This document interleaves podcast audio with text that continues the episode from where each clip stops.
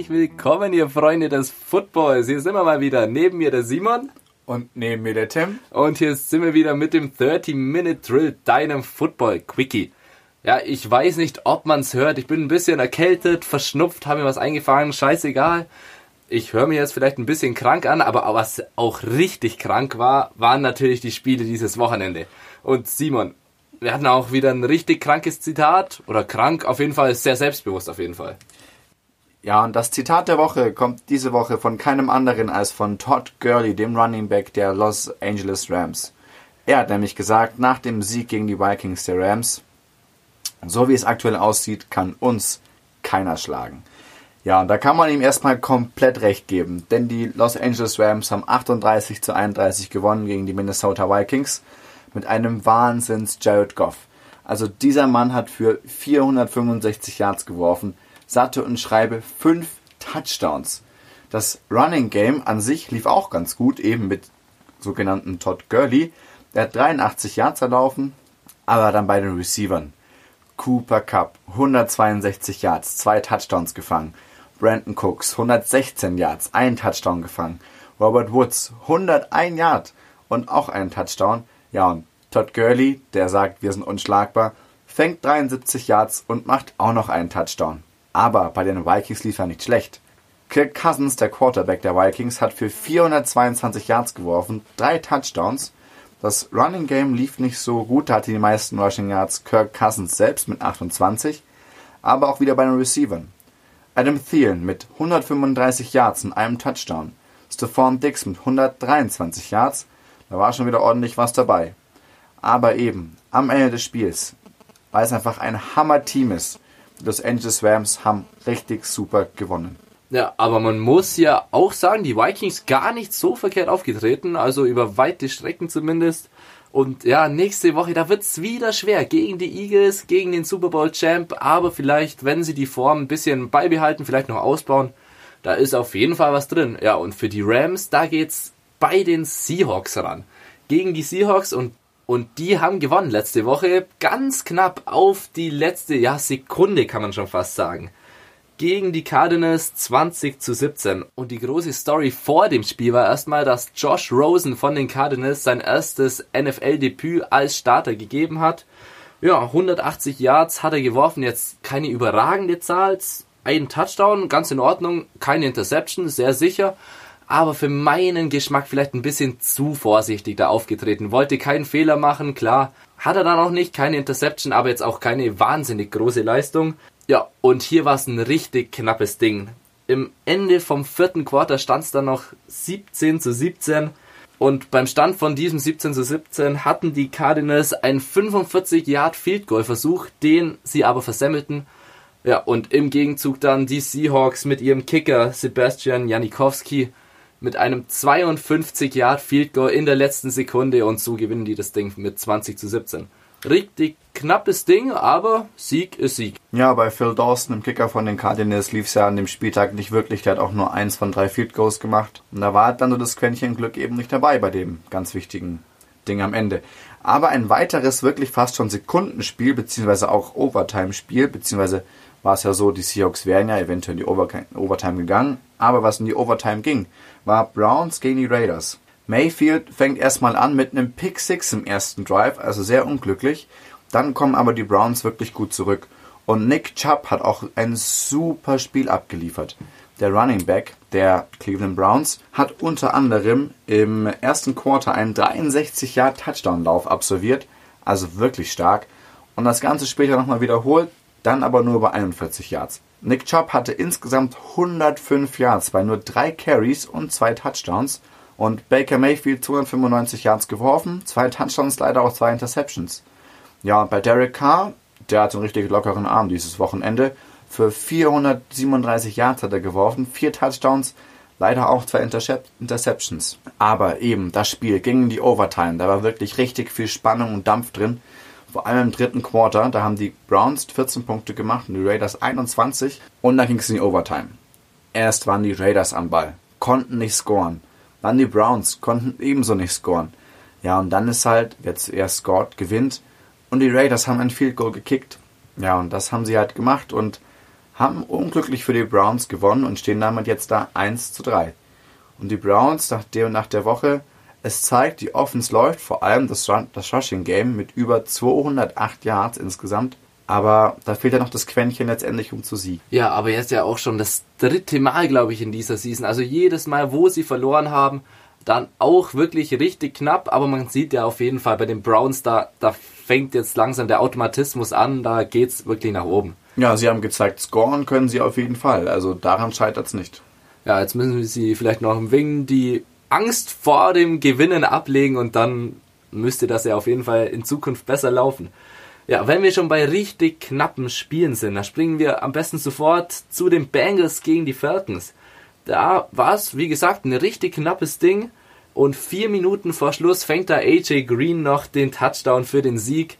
Übrigens der erste Sieg der Bengals bei den Falcons seit 1987. Also wirklich schon verdammt lange her. Boah, da gab es uns zwei ja noch gar nicht. Ja, aber einmal ist immer das erste Mal, zumindest das erste Mal wieder mal.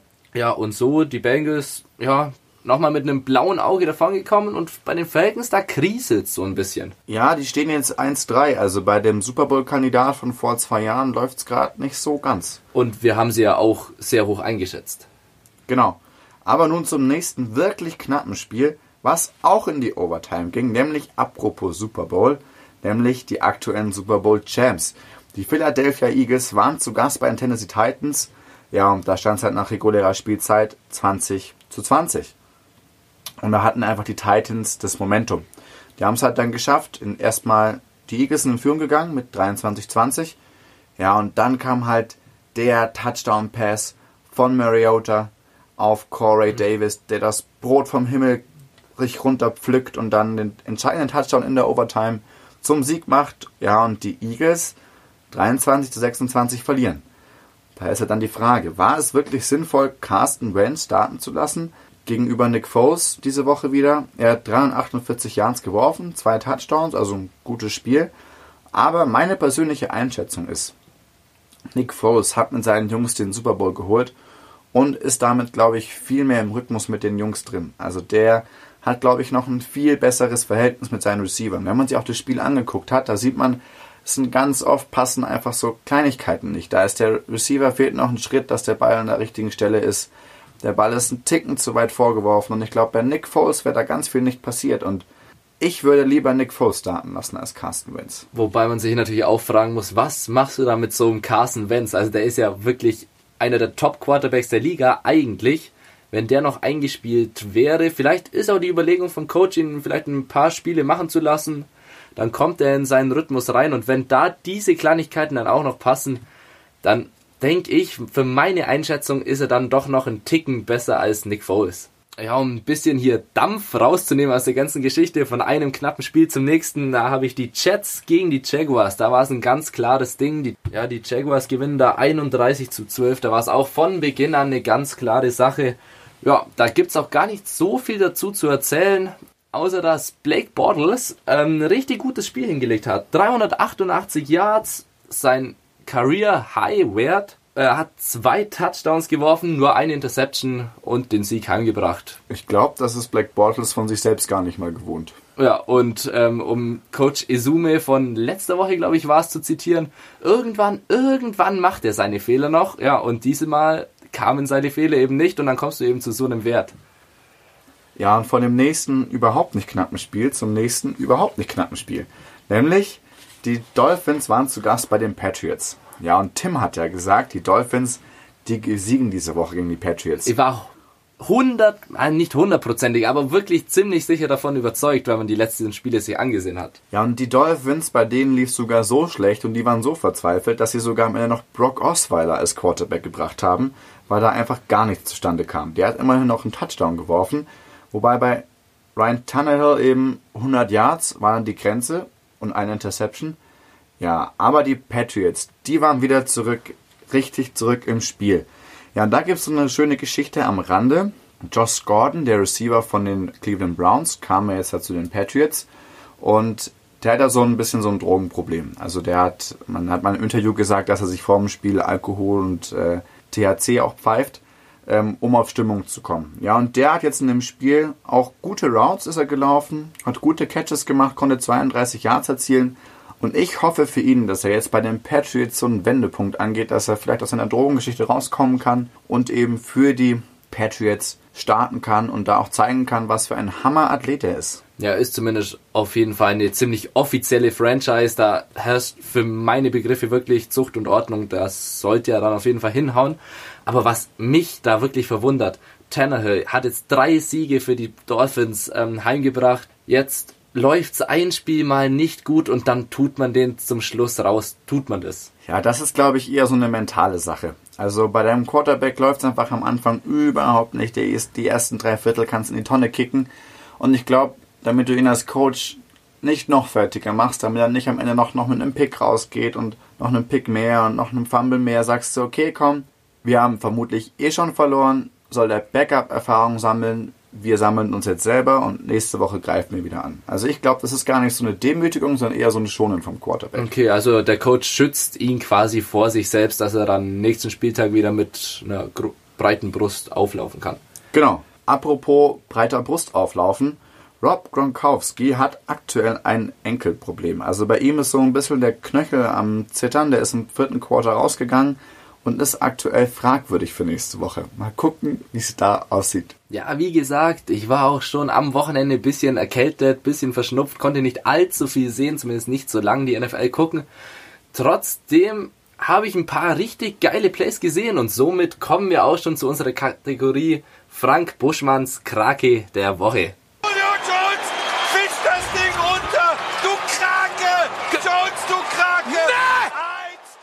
Ja, und ich fange auch direkt mit meiner Krake, ja, Krake war es nicht, aber mit meinem Play of the Week an.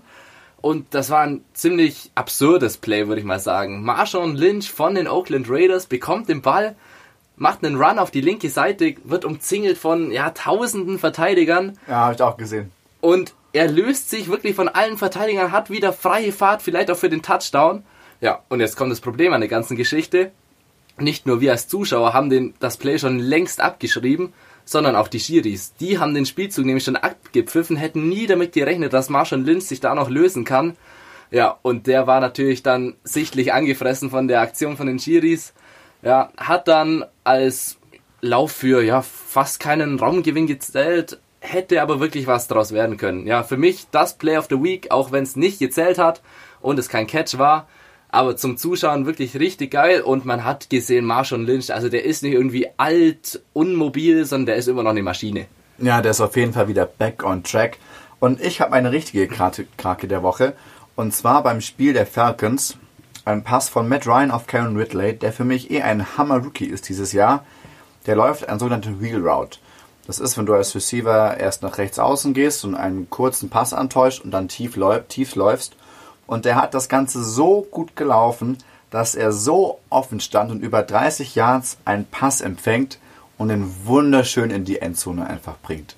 Das ist für mich die Krake der Woche. Ja, also der Catch an sich war wahrscheinlich nicht mal so krass. Also ich habe das Play auch gesehen, aber der hat eben sein Gegenspieler durch sein, wie er die Route gelaufen ist, einfach komplett ins Leere laufen lassen. Ja, das musst du erstmal so hinkriegen. Also dieses Route Running war echt erste Sahne. Und wenn du, wenn, wenn du die Technik hast beim Routenlaufen, dann brauchst du gar keine großartig guten Hände, weil dann ist um dich rum kein Gegner und du kannst einfach gemütlich in die Endzone spazieren. Ja, und nun weiter mit den Spielständen dieser Woche. Von der einen Maschine Marshall Lynch zur nächsten Running Back Maschine Ezekiel Elliott. Der ist bei dem Spiel der Cowboys gegen die Detroit Lions auch wieder richtig, richtig steil gegangen und hat 152 Yards erlaufen und nochmal war er der beste Receiver in diesem Spiel für die Cowboys mit 88 gefangenen Yards und hat dann nochmal einen Touchdown erzielt. Also vermutlich Running Back diese Woche. Bei den Lions lief es auch schon im Passing Game wieder richtig gut. Golden Tate 132 Yards gefangen für zwei Touchdowns. Und das war schon ordentlich. Ja, und die Lions haben halt unglücklich verloren, weil die Dallas Cowboys nochmal in letzter Sekunde ein Field Goal gekickt haben und damit sich den Sieg gesichert haben. Aber ich glaube, bei den Cowboys, da trifft doch jetzt genau das zu, was ich vor der Saison, also ich will mir jetzt damit nicht in den Himmel loben, aber das war ja eigentlich offensichtlich, dass das passieren wird. Die Cowboys, die haben einfach keinen Receiver. Ja. Wenn du da schon einen Running Back als besten Passcatcher, als besten Receiver quasi einsetzen musst, Also das sagt ja dann auch einiges. Klar, Elliott kann das machen, aber wenn das dann deine einzige Waffe mehr oder weniger ist, sowohl im Running Game als auch im Passing Game, also das sieht's dann wirklich mau aus. Ja, und nächste Woche, da geht's dann gegen die Texans. Da könnte das vielleicht nochmal gut gehen, aber so auf lange Sicht, da muss der Coach, die komplette Franchise natürlich eine andere Lösung finden. Ja, und unser Receiver mit der 88, Des Bryant, hat ja auch neulich auf Twitter verlauten lassen, für ihn sind die Cowboys nur der einzige Verein. Ist halt die Frage, nehmen die Cowboys ihn zurück oder nicht? Ich hoffe für ihn schon, weil das Bryant ist einfach wirklich ein toller Receiver, hat gut gespielt für die Cowboys. Vielleicht will er einfach zu viel Kohle haben. Wir wissen nicht genau, was dahinter ist. Aber du kannst eben nicht alles auf Ezekiel Elliott abladen. Aber das geht einfach nicht. Für ihn wäre es natürlich auf jeden Fall eine Genugtuung. Sie feuern ihn erst, merken dann, ja, es geht doch nicht ohne ihn und da, der wäre ja auf jeden Fall heiß wie Frittenfett, wie Coach Izume sagen wird. Ja, auf jeden Fall. Wenn sie ihn zurückholen, denke ich, wäre es nochmal richtig interessant, das anzuschauen. Kann natürlich auch sein, dass die Cowboys sagen, ja gut, das können wir von unserem eigenen Gewissen nicht machen, unser, uns den Fehler einzugestehen. Werden wir sehen. Ja, und jetzt zu den Texans gegen die Colts. Das war wirklich ein richtig knappes, krasses Ding wieder, auch mit Overtime. Da gewinnen die Texans letztendlich mit 37 zu 34. Aber wie das Ganze vonstatten gegangen ist, das ist die entscheidende, äh, das Entscheidende an dieser Begegnung. Da stand es 31 zu 31. Das Ding geht in die Overtime. Beide machen ein Field Goal. Ja, und dann haben die Colts den Ball in der Overtime, müssen eigentlich nur noch ein Field Goal kicken, um das Ding für sich zu entscheiden. Haben dann einen vierten Versuch und vier, ich denke, soweit ich mich zurückerinnere, sogar noch in ihrer eigenen Hälfte. Auf jeden Fall auf jeden Fall um die Mittellinie herum. Ja.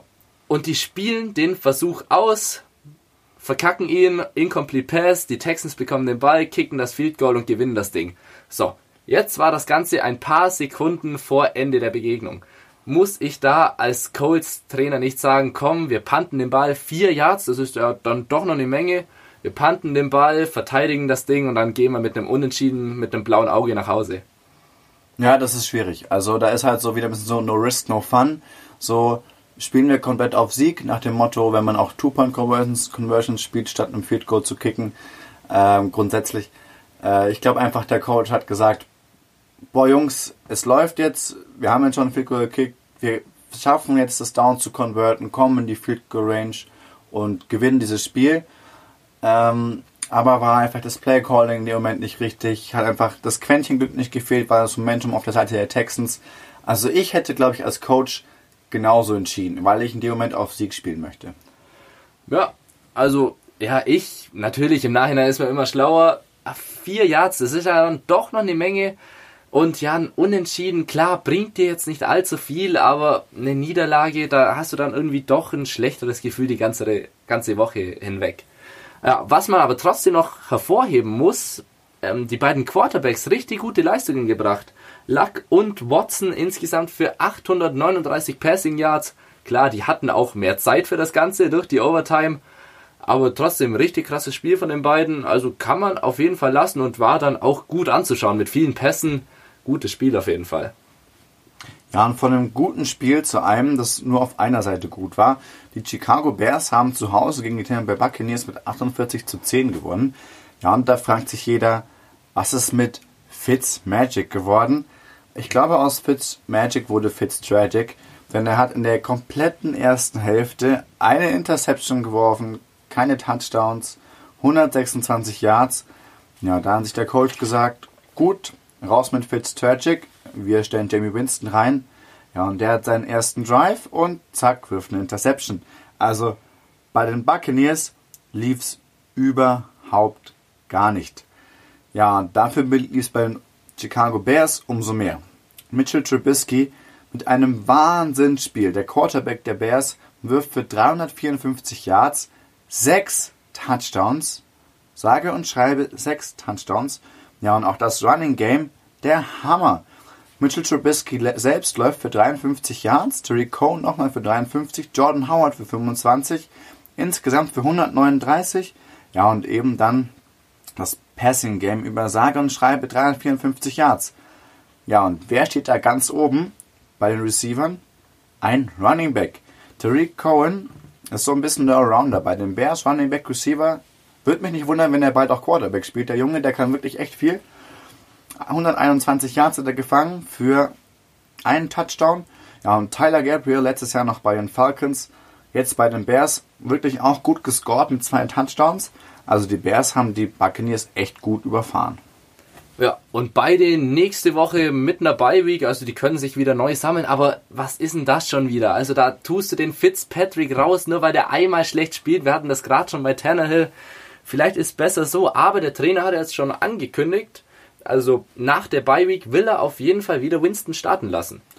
Ja, da hat irgendwie Fitzpatrick halt verschissen. Also der hatte seine ersten drei Wochen brutal gut gespielt. In Woche drei war ja schon so der Ansatz mit seinen Picks, dass er vermutlich in die Gegenrichtung geht. Ja, und dass er jetzt in Woche 4 so schlecht spielt, hätte ich nicht gedacht. Also ich habe ihn auch bei Fantasy gestartet, dass er so schlecht spielt gegen eine vermeintlich gar nicht so gute Defense bei den Bears. Überraschend. Ja, von den Bears zu den Saints. Und Achtung, Wortspiel, die auch mit einer bärigen Leistung letzte Woche gewinnen gegen die Giants mit 33 zu 18. Ganz klares Ding. Und ein herausragender Mann bei den Saints wieder mal Alvin Kamara. 134 Yards gelaufen, drei Touchdowns. Also wirklich wieder überragend. Der Mann aus Tennessee vom College vorletztes Jahr gekommen, letztes Jahr schon mega gut den Durchbruch geschafft. Ja, und viele dachten sich ja, macht er jetzt da weiter, wo er aufgehört hat, kann er das nochmal bringen und er übertrifft es ja fast noch. Ja, ich bin gespannt in Woche 5, wenn Mark Ingram wieder fit ist, wie es dann aussieht in Sachen Running Game, wer mehr Snaps bekommt, Ingram oder Camara. Ja, wobei es ja immer so war, Camara eigentlich, wenn es wirklich über viele Yards gehen sollte, auch als auch über das Passing Game, da ist er ja auch überragend und äh, wenn es dann wirklich durch die Mitte geht, wirklich nur noch ein paar Yards gemacht werden müssen. Da war dann Ingram am Start. Ja, und die ergänzen sich eigentlich ganz gut. Ja, und bei dem Spiel gegen die Giants muss man einfach sagen, die Saints besser, verdient gewonnen, kann man auf jeden Fall nach vorne schauen. Aber was eigentlich mit Odell Beckham? Also er hat ja in dem Spiel gegen die Saints nur 60 Yards gefangen. Ist ja so ein bisschen der Star Receiver bei den Giants, jetzt mit auch einem mega Contact wieder. Also bei dem läuft es ja gar nicht.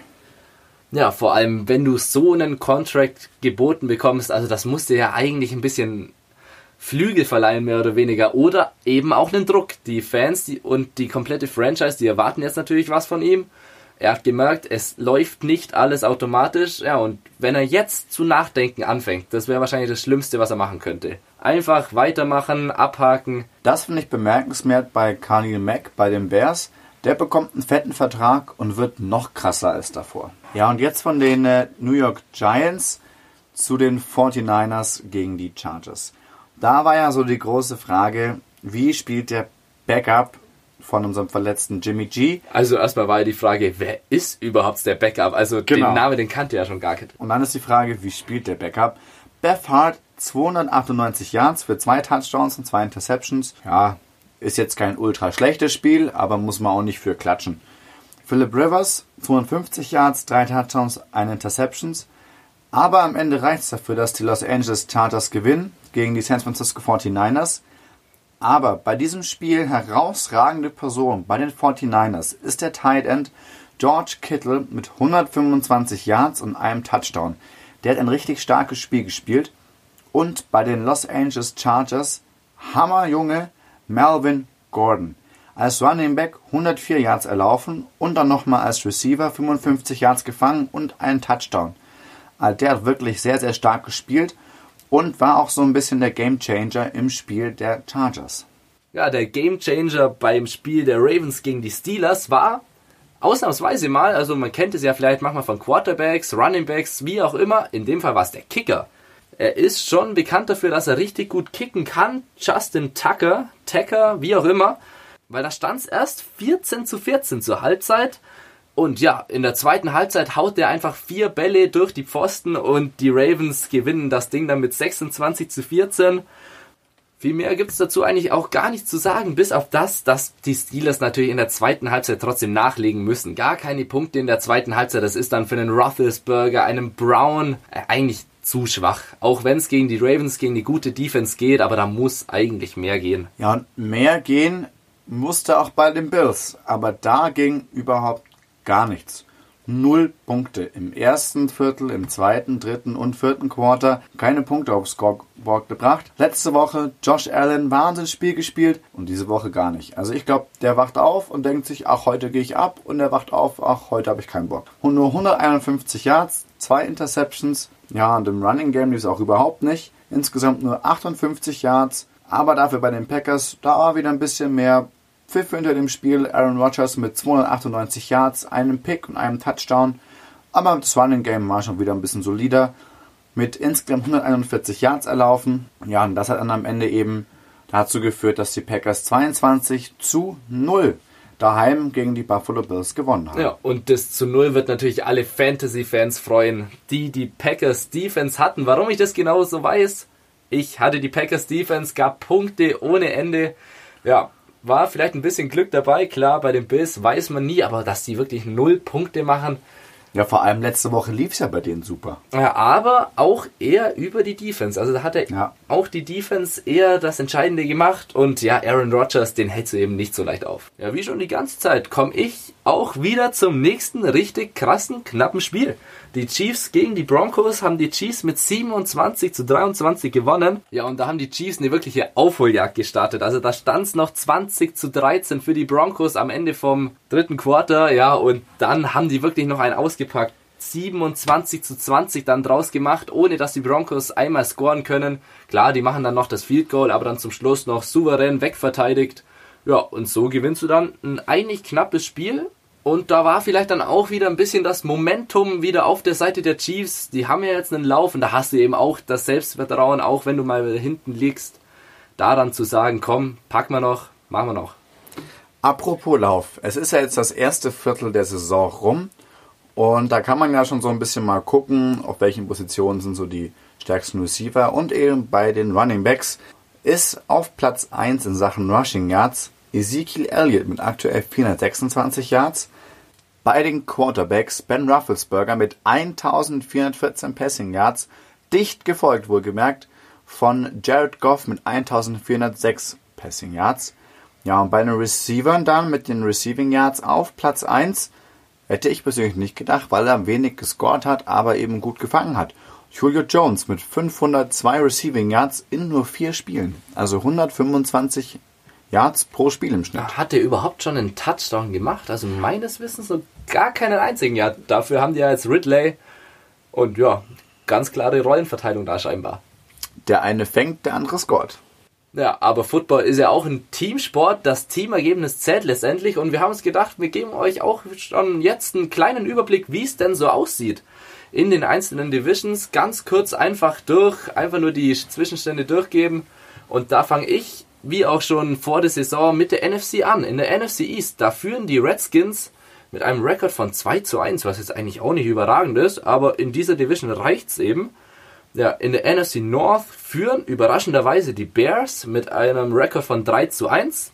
In der NFC South führen die Saints, also es war ja ein bisschen so zu erwarten, auch mit 3 zu 1. Ja, und in der NFC West ganz klar die Rams vorne dabei, wie es auch zu erwarten war, mit 4 zu 0. Ganz souverän bisher. Ja, die bisher einzig ungeschlagenen Teams, die Los Angeles Rams und die Kansas City Chiefs, beide mit einem Rekord von 4-0. Und die Chiefs sind eben in der AFC West eben auch leading der Division mit einem Rekord eben von 4-0. In der AFC East sind die Miami Dolphins überraschenderweise auf Platz 1 mit einem Rekord von 3 zu 1. In der AFC North, ganz überraschend für uns beide, die Cincinnati Bengals mit einem Rekord von 3 zu 1. Und in der AFC South sind die Tennessee Titans ganz oben mit dabei mit einem Rekord von 3 zu 1. Ja, und jetzt könnt ihr ja alle mal vergleichen, wie das jetzt bisher damit übereinstimmt mit dem, was wir vor der Saison euch erzählt haben. Also wir liegen da echt gut daneben. Naja, von dem Rekord zu unserem Tippspiel. Tim hat ja letzte Woche gesagt, die Dolphins werden das Rennen machen. Die haben eben leider verloren gegen die Patriots. Und das ja deutlich. Also es war ja schon fast traurig, wenn man sich das angeschaut hat. Ja, und ich habe gesagt, die Saints gewinnen gegen die Giants und habe damit recht gehabt. Deswegen führe ich bei unserem Tippspiel aktuell 3 zu 2. Was denkst du für nächste Woche, Tim? Ja, nächste Woche, da werde ich dann wohl mit den Patriots gehen, nachdem die mich zwar diese Woche schon fertig gemacht hat, aber nächste Woche, da geht's für die Patriots gegen die Colts. Ja, und da dürfte das eigentlich auch wieder eine sichere Sache sein. Aber so sicher darf man sich ja anscheinend doch immer nicht sein. Aber gegen die Colts denke ich, Tom Brady, der wuppt das Ding. Ja, ich bin nächste Woche bin ich auf den Seiten der Titans. Die haben aktuell das Momentum. Da hat man ja gesehen, auch so Richtung Overtime. Da ist auch das Quäntchen Glück dabei. Ja, bei den Bills, die können aktuell irgendwie nicht scoren. Deswegen glaube ich, dass sie es nicht schaffen, gegen die Titans anzukommen und sagt, dass die Titans diese Woche gewinnen. Wobei die Bills ja auch verteidigen können, wenn sie denn wollen. So wie gegen die Vikings. Wenn sie wollen. Wenn sie wollen. Ja, und genug von der NFL. Gehen wir wieder zurück zu uns hier nach Deutschland. In der GFL war wieder einiges los, Simon. Du bist ja da quasi als Spieler mittendrin unser Experte. Ja, das würde ich jetzt mal nicht so sagen. Aber da ist wirklich sehr viel passiert. Also wir haben erstmal einen relativ eindeutigen Sieg der Schwäbisch Hall Unicorns gegen die Dresden Monarchs. Sie haben 23 zu 7 gewonnen. War ja eigentlich auch so zu erwarten. Klar, Schwäbisch Hall. War ein solides Spiel, stand zur Halbzeit 16 zu 0. Dann haben noch, noch mal Dresden punkten können. Das war nach dem dritten Quarter 16 zu 7. Aber dann hat eben Schwäbisch Hall den Sack zugemacht zum 23 zu 7. Ja, und dann kam ein Spiel, das hat mich völlig aus den Socken gehauen. Also ich habe es live angeguckt und es war wirklich der Wahnsinn. Die New Yorker Lions hatten Samsung Frankfurt Universe zu Gast. Ja, und da stand es dann eben nach regulärer Spielzeit 10 zu 10. Also im ersten Viertel 7-7 haben beide einen Touchdown gemacht. Dann sind die Lions in Führung gegangen mit einem Field Goal im zweiten Quarter und die Frankfurt Universe konnte eben erst im letzten Quarter ausgleichen zum 10 zu 10.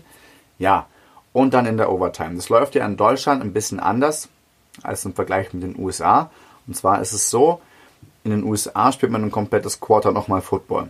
In Deutschland ist es so, man sucht sich eine Seite aus, auf die man ähm, spielt und dann beginnen beide Teams an der 25-Yard-Line und haben dann eben vier Versuche, neues First Down oder eben nicht, um eben einen Touchdown zu machen oder ein Field Goal zu kicken. Und in dem Fall hat dann Samsung Universe angefangen und hat dann scoren können.